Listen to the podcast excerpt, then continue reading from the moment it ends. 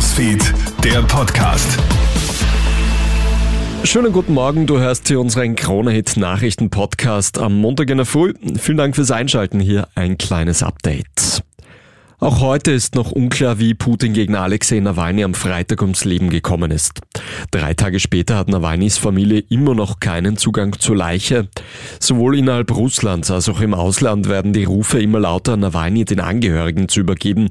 Menschenrechtlerinnen und Menschenrechtler werfen dem russischen Regime gezielten Mord vor.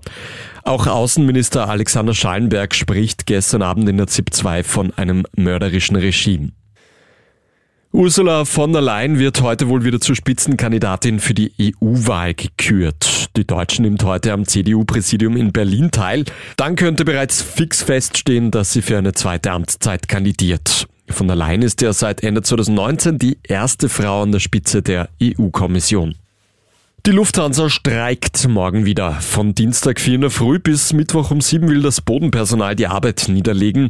Davon könnten natürlich auch wieder Verbindungen von und nach Österreich betroffen sein. Die Lufthansa hat ihr Angebot letzte Woche bereits auf 10% Gehaltserhöhung verbessert. Die Gewerkschaft fordert aber 12,5% und mindestens 500 Euro.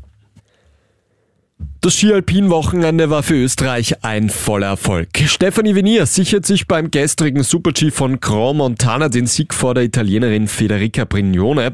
Eineinhalb Stunden später legt dann Vincent Griechmeier bei den Herren nach. Der 32-Jährige gewinnt beim Super-G von Quidfjell knapp vor dem Kanadier Jeffrey Reed. Griechmeier ist ja am Vortag bei der Abfahrt bereits Zweiter geworden. Der Oberösterreicher bewahrt jetzt mit dem gestrigen Sieg die Chance auf die kleine Kristallkugel im Super-G.